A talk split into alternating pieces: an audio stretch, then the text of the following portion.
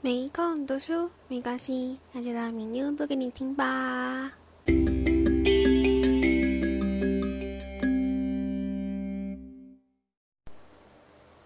大家好，我是敏妞，欢迎来到 No Time to Read 频道。今天我将分享第二章“穷人缺观念，富人有观念”里面的第二点跟第三点。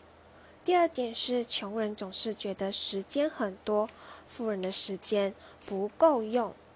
第三点就是，穷人认为自己什么都知道，富人不断学习提升自己。让我们开始吧。第三点，穷人总是觉得时间很多，富人总觉得时间不够用。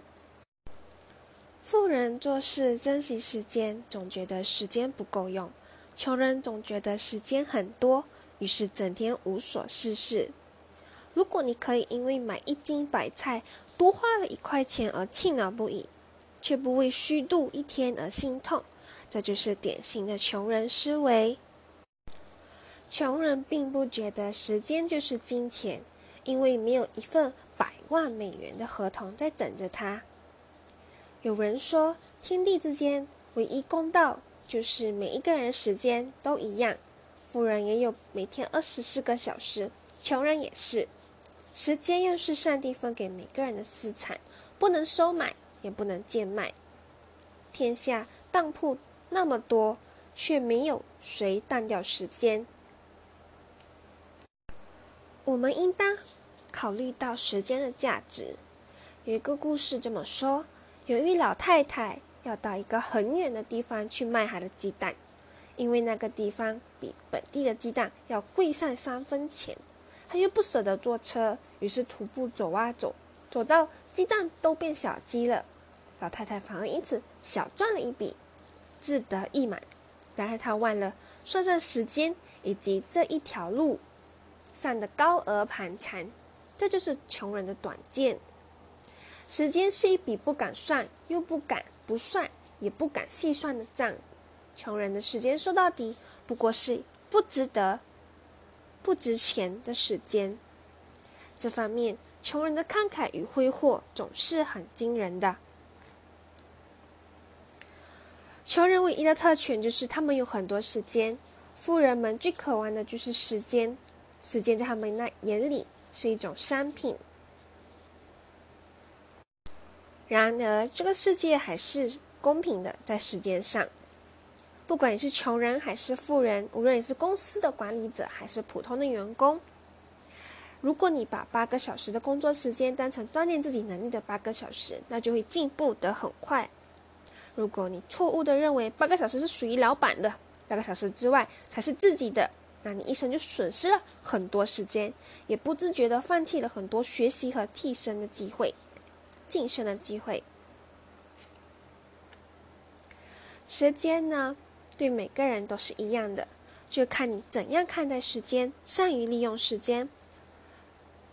往往那些认为时间不够用的人，都是很厉害的，珍惜的使用时间；而那些视时间为粪土的粪土的人，总会后悔。穷人要变富人，首先你必须是时间上的管理者。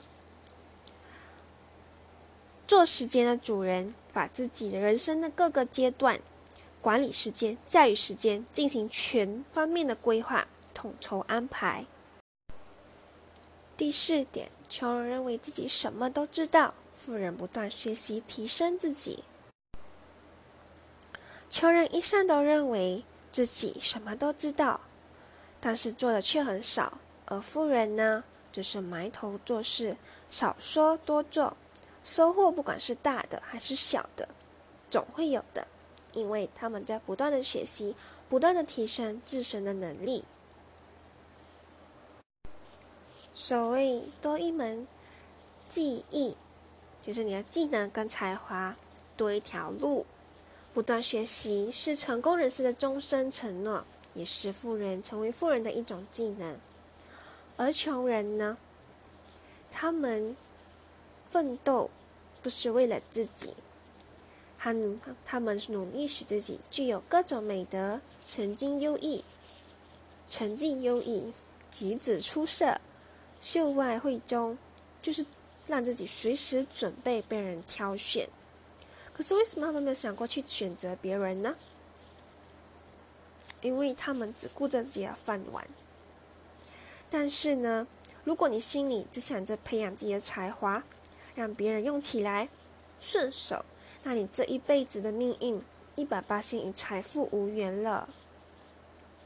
学习是必要的，工作也是必要的，但学什么、为谁工作这个问题是非常重要的。不断学习是一个 CEO 成功最基本的要素。这一说的不断学习是在工作中不断吸收过去的经验，不断适应新的环境和新的变化，不断体会更好的工作方法和效率。没有人与生俱来，或者说非常少人与生俱来一种能领导能力，而真正的成功领导者肯定在工作中不断的累积经验，不断学习而。逐步成功。透过在工作中不断学习，就能够提升自己的实际能力。无论处在职业生涯的哪一个阶段，都应该要把自己现在做的事情当做学习的殿堂。二十一世纪就业的三大最基本的技能就是外语、电脑和开车。或许这并不是说的很贴切，但。不可否认的是，如果这三个技能你样样精通，好工作、好主管都会让你去做。其实世界上有很多东西需要我们亲自去研究和学习，一般人根本不可能知道什么。所以呢，我们应该要好好的谦卑，好好就是在生活去发现、去学习，这是成为富人的其中一个成功的关键哦。好啦，今天的分享就到这里。回顾前面两点，也就是好好的利用时间，然后第二就是不断的学习提升自己。当把时间应用在我们的学习上，这一切都会在未来的某一个点回馈给我们哦。希望这两点都能够帮助到你。拜拜。